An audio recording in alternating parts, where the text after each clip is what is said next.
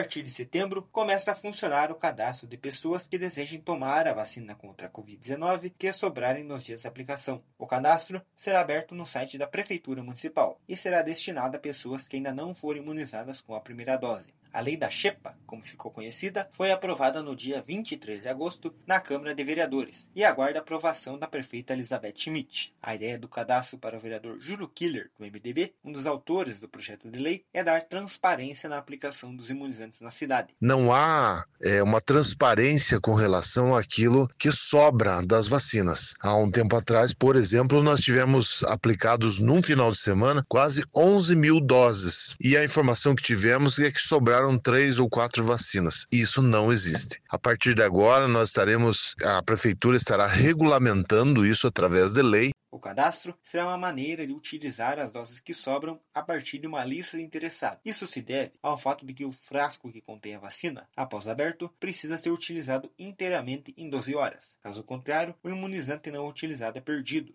A convocação será feita no mesmo dia, por meio de telefone, mensagem de texto ou e-mail. Os inscritos serão chamados com, no mínimo, quatro horas antecedência para comparecer no local de vacinação informado. Segundo a Fundação Municipal de Saúde, o cadastro será liberado na página da Prefeitura pelo Vacina PG. Para o cadastro, será necessário informar o número do cartão SUS e da identidade.